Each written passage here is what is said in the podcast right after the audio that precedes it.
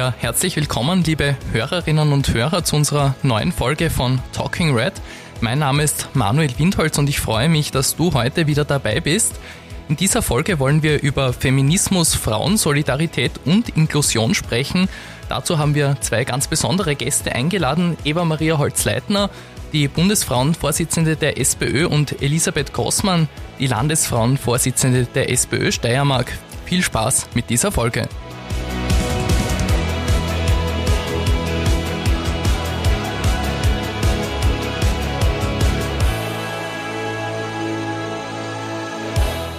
Ja, bevor wir in die Diskussion einsteigen, möchte ich mit euch über ein wirklich ganz aktuelles Thema reden. In Niederösterreich ist es seit neuestem Jahr verboten, Genderstern und Binnen-I zu verwenden. Wie wichtig ist eine geschlechtergerechte Sprache und wie kann sie dazu beitragen, dass man auch vielleicht über bestimmte soziale Themen besser auch reden kann, Evi? Ich glaube, das Thema ist ganz, ganz zentral, weil wir natürlich sehen, dass vor allem geschlechtergerechte Sprache zurückgedrängt wird. Wir sehen in Niederösterreich, dass die Landesregierung unter Mikkel Leitner und Landbauer Frauen aus der Sprache streichen möchte, beziehungsweise auch tatsächlich streicht. Und das ist natürlich schon sehr kritisch, weil wir kennen ja alle auch diese Gedankenbeispiele, wo quasi ein Unfall passiert und dann letzten Endes ein, ein Kind in die Notaufnahme, Operation etc., wo dann sehr bewusst gesagt wird, der Arzt sagt, ich kann nicht operieren, mein Sohn. Und dann denken sehr viele an einen männlichen Arzt. Und wenn ich sage, die Ärztin, habe ich eine Frau im Kopf. Also Frauen in der Sprache abzubilden, ist ganz, ganz, ganz wichtig. Jetzt habe ich da rausgehört auch, es geht ganz viel um Sichtbarkeit. Sisi, jetzt kommen wir auch schon zum Thema, wo wir heute noch ganz, ganz tief hinein wollen, nämlich das Thema der Pensionen. Und da geht es vielleicht auch ein bisschen um sichtbar machen, dass Frauen einfach noch viel, viel weniger verdienen. Armut im Alter betrifft ja vor allem wirklich Frauen. Ähm, da der Unterschied einfach zwischen den Pensionen von Frauen und Männern derzeit ja immer noch, soweit ich weiß, äh, bei 40,5 Prozent liegt. Ähm, das bedeutet, dass Frauen einfach im Durchschnitt etwa halb so viel Pension kriegen wie Männer. Das ist schon ein großes Problem, finde ich. Das ist ein sehr großes Problem, ein immer größer werdendes. Und sehr viele Frauen, die eben nur so eine geringe Pension beziehen, wissen nicht mehr, wie sie ihren Alltag äh, bewältigen sollen, wie sie ihre täglichen Lebenshaltungskosten finanzieren sollen, die Wohnung bezahlen sollen, äh, den Lebensmitteleinkauf, äh, die Energiekosten. Und das geht sich einfach nicht mehr aus. Und wir hören auch aus äh, vielen, vielen Gesprächen, dass sehr viele Frauen oft nur deshalb auch an einer mitunter auch belastenden Beziehung festhalten, weil sie Angst haben, äh, sonst äh, das Dach über den Kopf zu verlieren, weil sie sich eben keine eigene Wohnung leisten können. Also das hat teilweise wirklich dramatische Auswirkungen und deshalb muss alles äh, daran gesetzt werden, zum einen die Preise wieder runterzukriegen, um diese Preisexplosionen einzudämmen beim Wohnen, bei den Lebensmitteln, eben bei den Dingen des Alltags. Und natürlich, wir müssen schauen, dass wir beim Einkommen raufkommen, äh, bei den Pensionen. Und deshalb ist auch die Forderung aktueller denn je, dass gerade die Frauenpensionen äh, angehoben werden, dass die Kinderbetreuungszeiten besser angerechnet werden. Und dass da natürlich auch für die Zukunft schon an allen Schrauben gedreht wird, damit die Fraueneinkommen steigen. Und deshalb unsere Forderungen eben der Lohntransparenz. Natürlich, dass Frauen auch in, in, äh, in besser bezahlte Berufe kommen, dass diese äh, sozusagen automatische geschlechtsspezifische Zuteilung durchbrochen wird, dass Frauen in höhere Hierarchieebenen kommen und einfach höhere Einkommen auch beziehen, weil sich das dem auch in der Pension auswirkt. Und natürlich die Verbesserung bei der Kinderbetreuungssituation ist aktueller denn je. Denn wenn eine Frau nicht äh, Vollzeit arbeiten kann, nur Teilzeit, hat sie natürlich ein geringeres Aktiveinkommen und später eine geringere Pension. Also da gibt es einfach sehr viele Stellschrauben, an denen gedreht werden muss.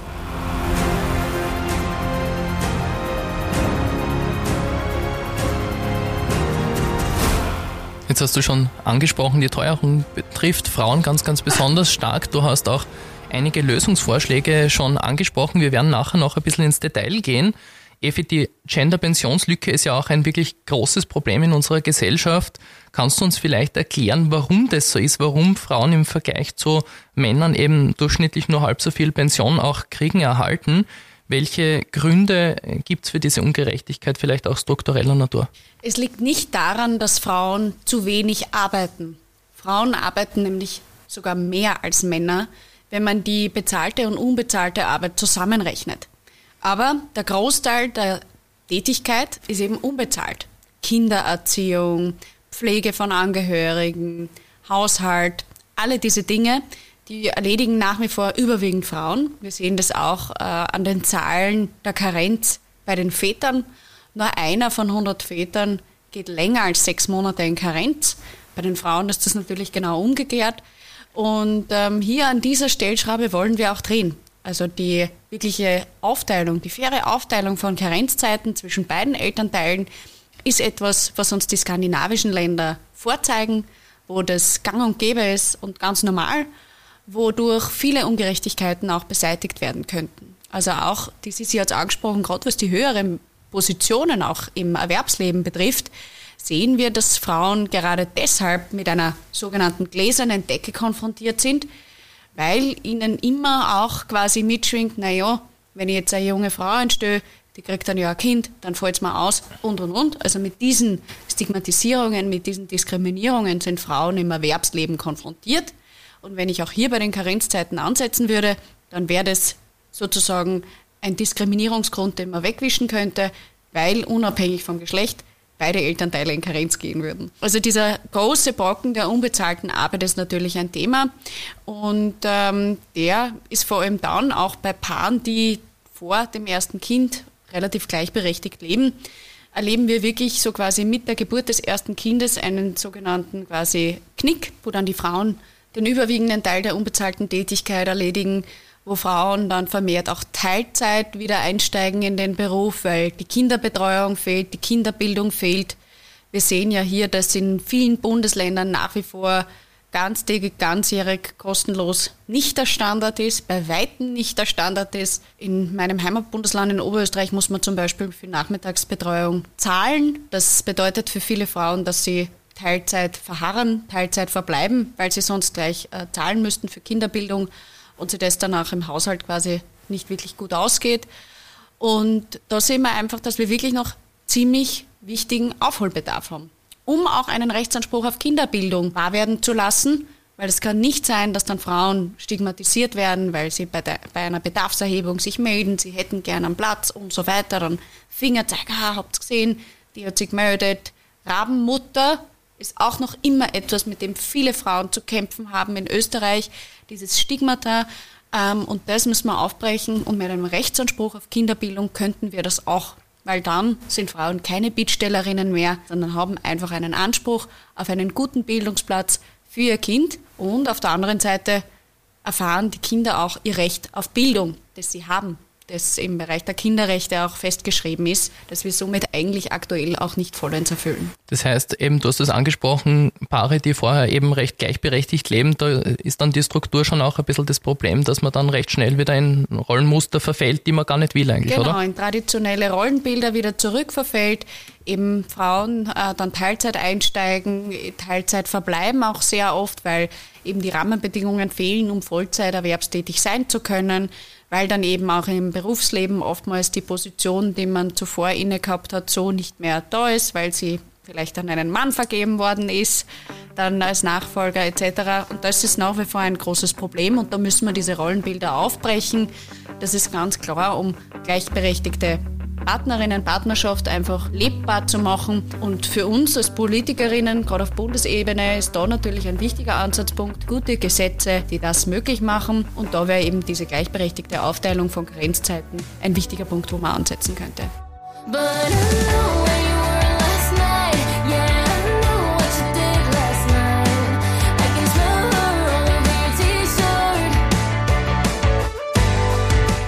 Ganz wichtig auch, wenn wir jetzt, da sind wir jetzt ein bisschen beim jüngeren Thema gewesen. Wir kommen nochmal zurück auch zum, zu diesem Pensionsungerechtigkeitstag, dem Equal Pension Day, der ja vor der Tür steht.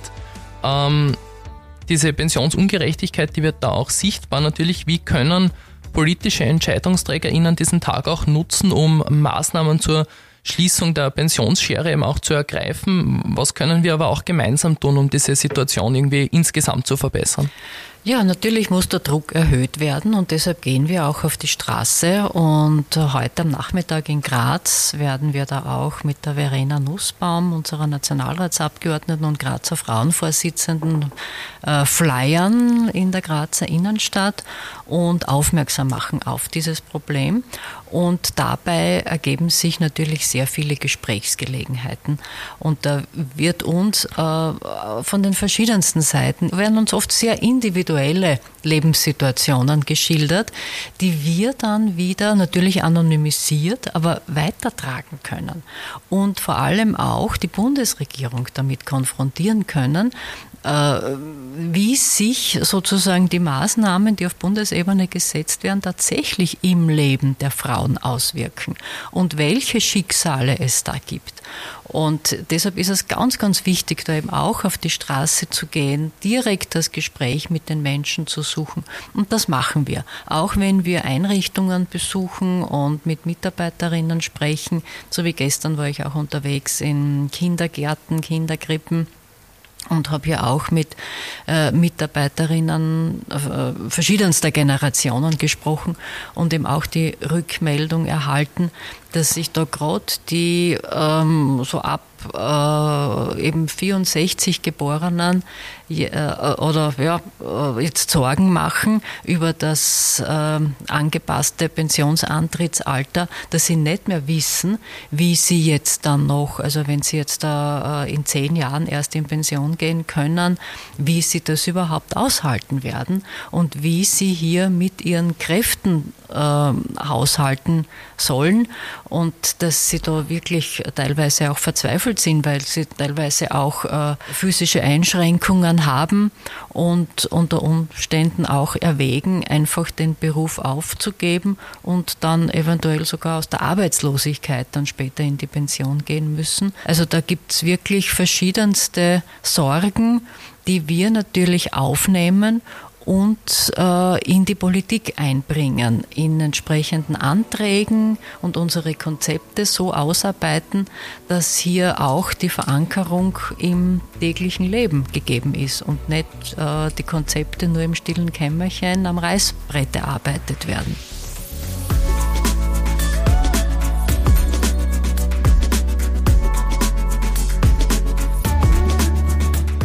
Jetzt waren wir schon ein bisschen auch wieder bei den politischen Lösungen natürlich, auch bei der politischen Arbeit beim Sichtbarmachen.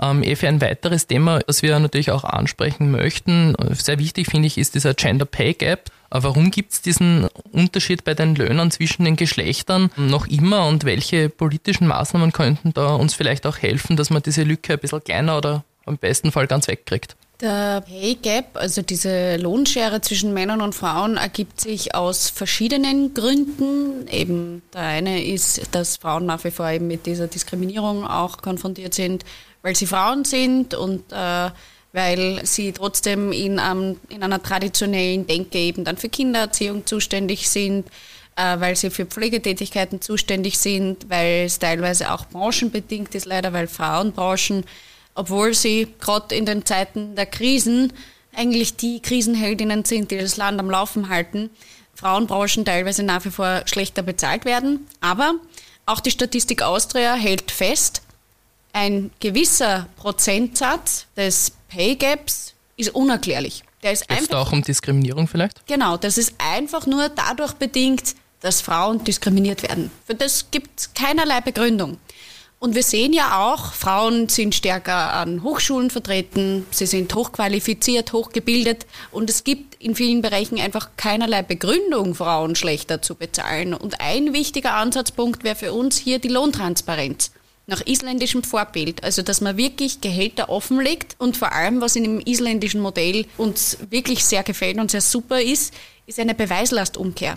Nicht ich als Arbeitnehmerin muss belegen, dass ich hochqualifiziert bin, dass ich gut ausgebildet bin, dass ich eine gleichwertige Tätigkeit ausübe wie der männliche Kollege, sondern das Unternehmen muss belegen, warum eine höhere Bezahlung des männlichen Kollegen gerechtfertigt ist. Und in Island hat uns das, das gezeigt, dass die Gehaltsschere ganz schnell sehr gut geschlossen werden konnte, weil eben die Begründung oftmals nicht gegeben ist und somit die Gehälter sich gut an. Und sind dann die Gehälter der Männer gesunken oder die der Frauen gestiegen? Es hat zu Beginn ganz einen spannenden Effekt gegeben, nämlich dass die Männergehälter sogar gestiegen sind, weil die dann wiederum gesehen haben, ah, was verdient der Kollege, der über mir steht, dabei mache ich eigentlich auch recht viele ähnliche Tätigkeiten und so weiter und viele Männer haben nachverhandelt und die Frauengehälter sind aber eben aufgrund von keine Argumentation zur schlechter Bezahlung auch gestiegen. Das heißt, also es ist für alle besser war? Insgesamt für die Arbeitnehmerinnen und Arbeitnehmer war das ein total positiver Effekt, diese Lohntransparenz und ist wirklich ein super Vorbild, wie es gut funktionieren kann. Und die Geheimniskrämerei bei den Gehältern in Österreich ist für die Frauen wirklich ein großes Problem, weil sie eben zu großen Ungerechtigkeiten führt und da diese Lohntransparenz wäre ein super Ansatzpunkt zu sagen, wir wollen die Lohnschere tatsächlich gut schließen setzen wir die Lohntransparenz um. Wir haben da auch wirklich schon einen konkreten Gesetzesvorschlag, den man nur beschließen müsste, auch schon im Nationalrat liegen. Also da gibt es ganz ein konkretes Konzept, ein, konkretes, ein konkreter Gesetzesvorschlag, den wir haben. Äh, und es wäre ein leichtes, wenn wir eine Mehrheit hätten. Haben wir leider nicht, weil rechte und konservative Parteien, die sind Fans von Geheimniskrämerei und wollen diese Ungerechtigkeit nicht beseitigen was sehr schade ist, aber wir machen da auf jeden Fall weiterhin Druck. Und dann nur ein ganz kurzer Punkt. Da ist für uns natürlich auch super Rückenwind aus Europa, wo wir mit der Vizepräsidentin Evelyn Regner wirklich eine großartige Feministin auch haben, die auf europapolitischer Ebene wirklich schaut, dass sie uns immer Rückenwind gibt mit sehr wichtigen Errungenschaften für die Frauen auf Europaebene, auch zum Beispiel im genau Bereich der Lohntransparenz. Jetzt würde mich natürlich interessieren, du hast gesagt, eben es gibt Vorschläge, die auf dem Tisch liegen. Es gibt dieses Bild in Skandinavien, wo man sagt, das ist eigentlich wirklich, es ist für alle besser geworden. Wie stellst du dir vor, wenn Österreich, wenn der Gleichberechtigung wirklich einmal irgendwann Realität wird? Wir haben äh, auch schon heute ein bisschen geredet, das ist vielleicht noch nicht ganz so bald der Fall, leider. Ähm, wie schaut ein ideales gleichberechtigtes Österreich aus? Ein ideales gleichberechtigtes Österreich beginnt, wenn ich an den äh, Nationalrat zum Beispiel denke, bei einem Budget, das geprägt ist von Gender Budgeting, also dass man wirklich auch schaut, infrastrukturell die Mittel, und das wäre eigentlich sogar schon Pflicht, dass man wirklich sagt, die Dinge, die man ausgibt als Staatshaushalt, die wirken sich positiv auf die Geschlechter aus geht es zum Beispiel gerade in einer Situation wie jetzt bei der Teuerung darum, dass ich wirklich auch schaue, welche Geschlechterungerechtigkeiten gibt es und wo muss ich ansetzen, um vor allem jene Gruppen, die von Benachteiligung betroffen sind, besser zu unterstützen. Das würde Gender Budgeting machen. Oder dass man eben sagt, okay, Kinderbetreuung nicht genug ausgebaut, Frauen sind betroffen, Kinder sind betroffen. Da muss ich wirklich mehr investieren. Das würde Gender Budgeting ganz klar sagen. Und dann natürlich in den Lebensrealitäten der Menschen wird es wirklich in meiner Vision sozusagen zu einer positiveren, gleichberechtigteren Zukunft führen, ohne Diskriminierung, mit weniger Diskriminierung auf jeden Fall, weil eben viele Ungerechtigkeiten in der Arbeitswelt abgebaut werden, ähm, durch eben faire Karenzzeiten. Beide profitieren auch. So eine menschlichere Welt. Genau, durch eine engere Bindung vielleicht auch zum Kind, die man jetzt aufgrund von Vorurteilen einfach auch Männern oftmals nicht zutraut, weil man sagt, was, du gehst in Karenz, du bist ja kein echter Mann. Also und diese Stigmata müssen wir abbauen und das kann man auch gut gesetzlich regeln, da darf man sich nicht fürchten. Das Private ist politisch, das ähm, ist, ist für uns als Sozialdemokratinnen und Sozialdemokraten ganz klar. Und das beginnt in der Frauenpolitik oder hat es damit natürlich auch schon begonnen, dass man sagt, Gewalt auch im familiären Kontext ist uns nicht wurscht, weil das Private ist politisch. Und deshalb haben unsere größten Vorkämpferinnen sich auch ganz stark für die Wegweisungen zum Beispiel eingesetzt. Wer schlägt, geht. Unabhängig von Besitzansprüchen Mietvertragsunterzeichnungen, sonst irgendwas. Das Private ist politisch und deshalb in einer gleichberechtigten Welt wird man das in gute Gesetze lenken, mit Lohntransparenz, mit der guten Aufteilung von Karenz. Auch natürlich eine Arbeitszeitverkürzung. Dass Zeit ist für die Dinge, die wirklich wichtig sind im Leben, neben der Erwerbstätigkeit, dass man, wie die Sissi vorher auch schon gesprochen hat, nicht Angst haben muss, kann ich meinen Job überhaupt bis zur Pension ausüben oder bin ich einfach so ausgebrannt, dass es ihm nimmer ausgeht und gleichzeitig natürlich auch Zeit habe für Familie, für Freundinnen, Freunde, für ehrenamtliches Engagement, vielleicht auch für parteipolitisches Engagement natürlich. Im besten Fall bei, der, bei uns SPÖ-Frauen natürlich dass man Frauen auch äh, wirklich Zeit und Raum gibt, in der Gemeindepolitik, in der Landespolitik, in der Bundespolitik einzuhaken, gewerkschaftliches Engagement. Also wirklich, um sich da breit aufstellen zu können. Das ist meine Vision, gleichberechtigte Zukunft mit vielen zufriedenen Gesichtern auf der Straße. Das kann man sich richtig vorstellen, wenn man dir so zuhört. Das klingt sehr leidenschaftlich. Ähm, Sisi, die Evi hat vorher auch die Teuerung schon angesprochen, äh, ein bisschen in, in ihrem, ihrer Vision, ähm, dass das vielleicht nicht ganz so ideal ist. Ähm, die steigenden Lebenshaltungskosten, die betreffen uns ja alle irgendwie, aber besonders die Frauen, die scheinen davon irgendwie stärker betroffen zu sein. Ähm, kannst du uns vielleicht erklären, warum das so ist und vor allem, welche Auswirkungen hat die Teuerung ganz besonders auch auf die Frauen im Konkreten? Naja, ein Großteil des Einkommens geht dann drauf für die Miete, äh, für den täglichen Lebensmitteleinkauf und äh, für die Energiekosten, fürs Wohnungheizen oder für, wenn man ein Auto äh, erhalten muss, um zur Arbeit zu kommen, für den Treibstoff. Also äh, damit ist das Einkommen erschöpft in den meisten Fällen. Da bleibt nichts mehr irgendwo auf Zeiten zu Kommt da auch Abhängigkeit Oder von einem eventuellen Partner zum Beispiel? Das kommt dann noch dazu. Oft geht es gar nicht aus, weil die Mieten jetzt so exorbitant angestiegen sind. Dass da viele Angst haben, ihre Wohnung zu verlieren. Und äh, wir hören auch von Fällen, dass einige umziehen müssen in eine kleinere Wohnung, weil sie sich schlichtweg die Wohnung nicht mehr leisten können oder sich auch das entsprechende Wohnviertel nicht mehr leisten können und damit aber auch längere Wege zur Arbeit in Kauf nehmen müssen. Also da spielen sich schon in der Praxis Dinge ab, wovon die Bundesregierung offensichtlich nicht allzu viel mitzubekommen scheint, weil sonst würden da endlich Maßnahmen gesetzt werden. Wir brauchen da dringend eine Mietpreisbremse. Notbremse. Und äh, deshalb haben wir da auch das Konzept äh, nach außen getragen, dass wir sagen, also äh, dann maximal ab 2025 maximal 2 Prozent, aber nicht nach der Inflationsrate, weil das heißt, jetzt steigen dann die Mieten, jetzt sind sie schon gestiegen wieder um 8 Prozent und steigen dann weiter dann vielleicht nur mehr 7 Prozent. Aber äh, es geht sich einfach nicht mehr aus. Und dann, wenn dann noch so Dinge dazukommen, dass die Kreditzinsen teurer werden oder bei dem geförderten Wohnbau die äh, Finanzierungskosten äh, an die äh, so Wohnungseigentumswerber, Werberinnen und Mieterinnen auch weitergegeben werden, dann fällt das gesamte äh, Finanzierungskonstrukt zusammen, äh, das man angenommen hat, als man in diese Wohnung gezogen ist.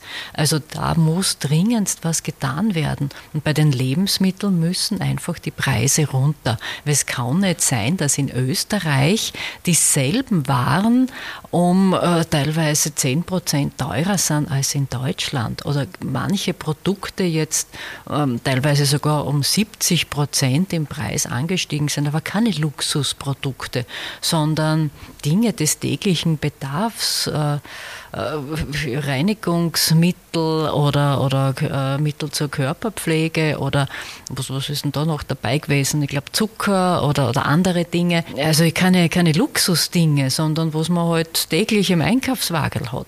Und wenn sich die Menschen das nicht mehr leisten können, dann schrillen wirklich alle Alarmglocken und da muss endlich was getan werden, so wie das in anderen Ländern ja auch passiert, wie in Spanien beispielsweise da ist es gelungen, die Teuerung in den Griff zu bekommen und in anderen Ländern auch.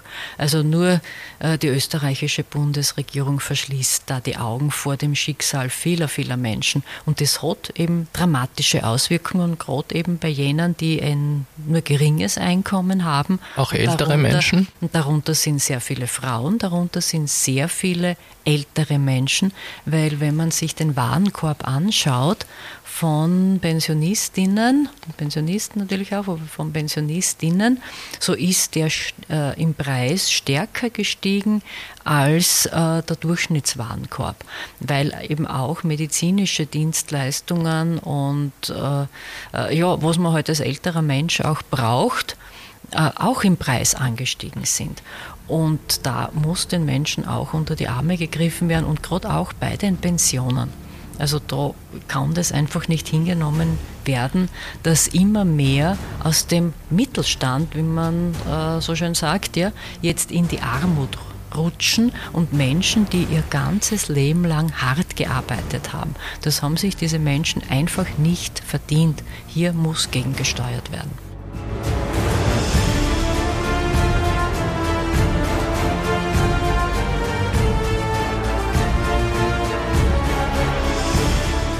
Und bei dieser Thematik, Evi, äh, wir haben das heute, wir haben vorher ein Pressegespräch gehabt, da haben wir auch schon ein bisschen geredet drüber, ähm, dass auch der Übergang in die Pensionszeit dann sozusagen für viele problematisch ist.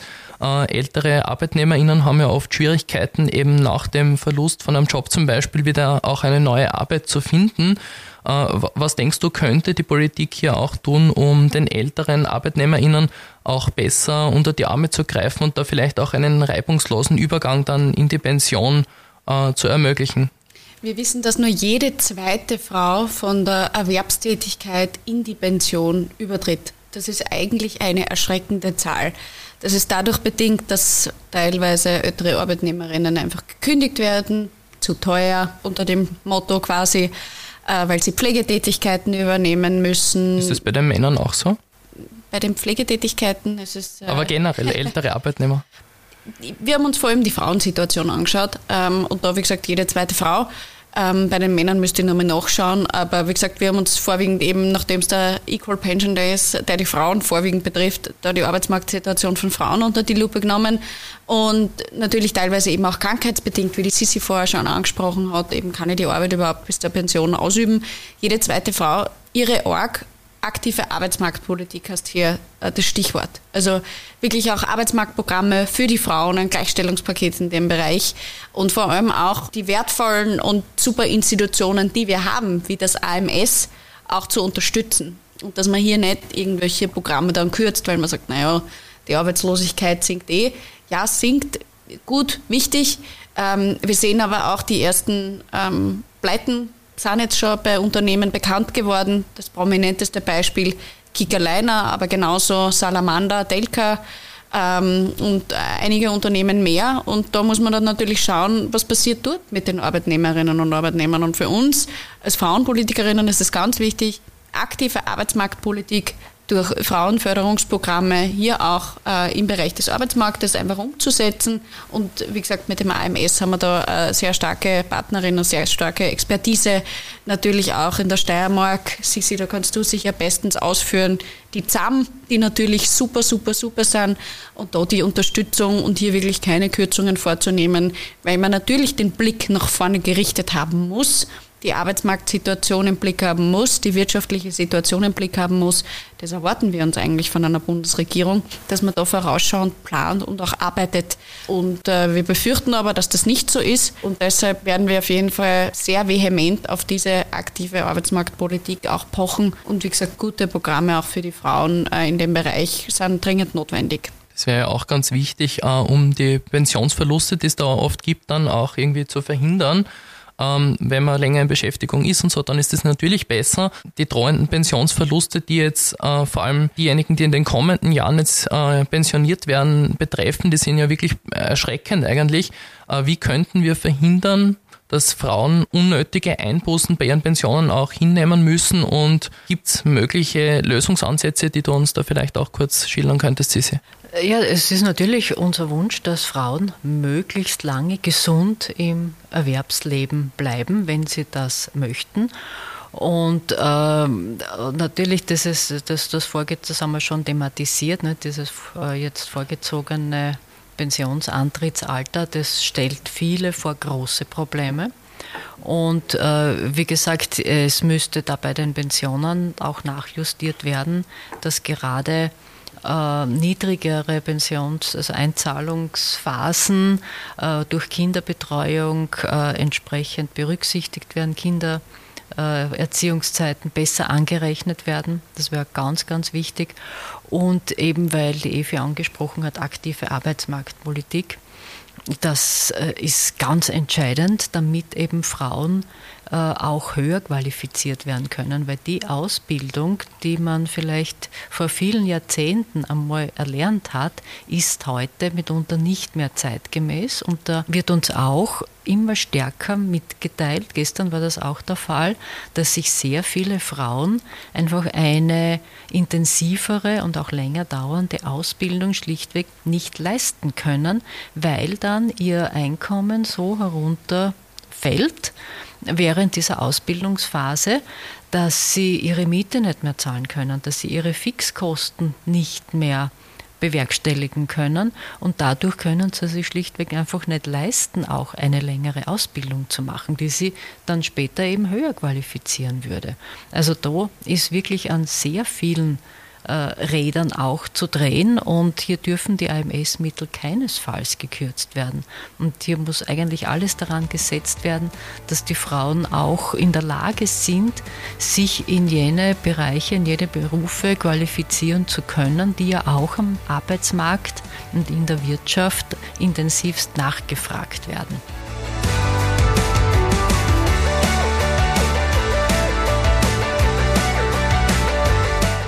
Jetzt sitze ich da auch mit zwei starken Politikerinnen. Ähm, Frauen sind in der Politik trotzdem leider eigentlich sehr stark unterrepräsentiert. Es gibt viel zu wenige. Wie kann man Efe vielleicht auch die politische Landschaft noch äh, verbessern, um Frauen auch zu ermutigen, sich politisch zu engagieren und auch dann in eine Führungsposition überhaupt zu kommen? Für uns ist Frauenquote kein Schimpfwort, sondern ein Schlüssel, um eben gläserne Decken zu durchbrechen, egal ob in Politik, in Unternehmen oder sonst wo. Und deshalb glaube ich, ist es extrem wichtig, dass wir als SPÖ auch diese Frauenquoten für ähm, Mandate Bundesebene, auf Landesebene auch haben.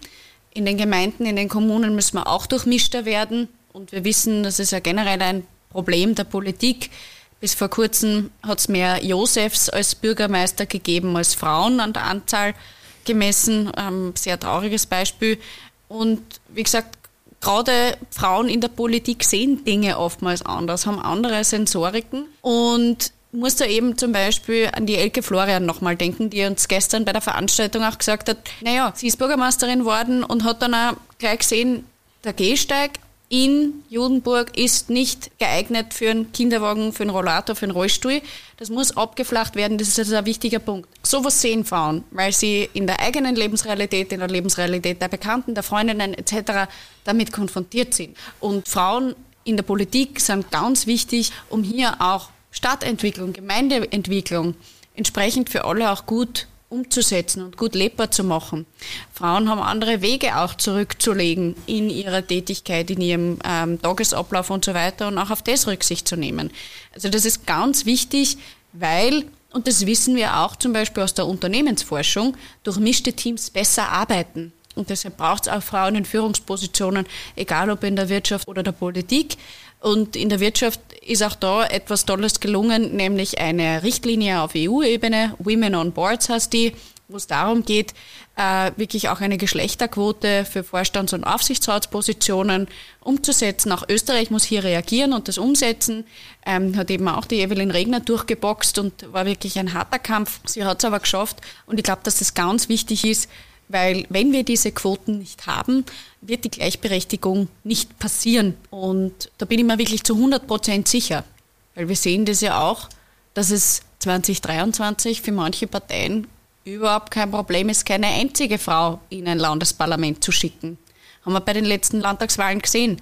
Kärnten, Niederösterreich, ähm, wirklich schlechte Frauenquoten. Und das sind jetzt, ist nicht die SPÖ gewesen, sondern eher rechte und konservative Parteien, die hier ein großes Problem haben. Natürlich, wir müssen auch besser werden, brauchen wir uns nicht in die Taschen legen. Auch wir haben noch Aufholbedarf. Mhm. Aber ich glaube, dass hier Quoten ein wichtiger Schlüssel sind, weil du sonst eben diese Decken kaum durchbrechen kannst. Und ich glaube, diese Quoten, die können ja auch dazu beitragen, eben, dass unsere Gesellschaft irgendwie menschlicher wird, dass verschiedenste Perspektiven letztlich wirklich auch zusammengeführt werden. Ähm, jetzt bist du als Frauenvorsitzende auch noch unterwegs. Es geht für dich gleich weiter mit deiner Sommertour. Vielleicht magst du noch ganz kurz erzählen, äh, warum machst du das und wo geht's jetzt hin? Wir reisen unter dem Motto Feministinnen am Zug. Einerseits, weil wir mit dem Zug fahren. Ruth Manninger, unsere Bundesfrauengeschäftsführerin und ich, wir erkennen auch da das Problem der letzten Meile. Also wir kommen gut in die größeren Städte über ein Railjet hin. Dann hast du ein bisschen das Problem. Das ist ehrlicherweise ein Problem, was alle Pendlerinnen und Pendler jeden Tag auch erleben. Ähm, aber uns ist trotzdem wichtig, da einfach mit dem Zug zu fahren und gleichzeitig, weil wir sagen, es ist Zeit, dass der Feminismus, quasi, der ist einerseits am Zug der Zeit es ist andererseits wichtig, dass der auch äh, stärker in den Vordergrund gestellt wird in der Politik generell. Und äh, für uns geht dann morgen nach Salzburg, stehen noch Termine in Kärnten, in Tirol an, im Burgenland, in Oberösterreich, in allen Bundesländern eigentlich. Und ich freue mich total, weil es ist extrem wichtig für unsere Arbeit. Wir waren zum Beispiel gestern ja auch schon in Graz und äh, mit der Sissi im Frauenhaus. Und gerade wenn wir auch letzte Woche leider wieder einen Femizid gehabt haben in der Steiermark, ist das einfach total wichtig, sie mit Expertinnen auszutauschen, wo man ansetzen muss, dass in dem Fall Gewalt gegen Frauen zurückgedrängt wird.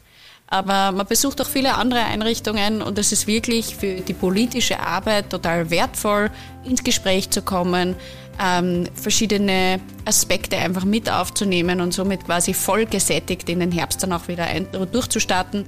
Ähm, und vor allem werden wir uns auch aus den Inhalten einiges für unsere Bundesfrauenkonferenz auch mitnehmen, die auch im November ansteht, wo wir auch wieder einen großen Leitantrag, der unsere quasi politischen Themen für die kommende Zeit auch aufzeigen wird, aufzeichnen wird. Da werden wir uns auch einiges mitnehmen und quasi in inhaltliche Bausteine gießen und dann bei der Bundesfrauenkonferenz diskutieren. Und auch da ist die Frauentour wirklich wichtig, um da einfach neue Aspekte vielleicht auch dort und da aufzugreifen. Und vielleicht geht es auch eben ein bisschen um die Sichtbarkeit, darum, dass der Feminismus auch wirklich zum Zug kommt und vielleicht noch stärker das auch passiert. Ähm, Sisi Grossmann, Eva Maria Holz-Leitner, vielen, vielen herzlichen Dank für dieses Gespräch. War wirklich sehr spannend. Zeit ist schon wieder um, wobei so kurz haben wir eh nicht geredet. Ähm, das war dann unser heutiges Gespräch. Ich hoffe, euch, liebe ZuhörerInnen, hat diese Diskussion genauso auch interessiert und vielleicht auch ein bisschen bereichert wie mich. Folgt uns gerne auch auf Instagram unter talkingred.podcast und bleibt gespannt auf weitere Folgen. Bis zum nächsten Mal bei Talking Red.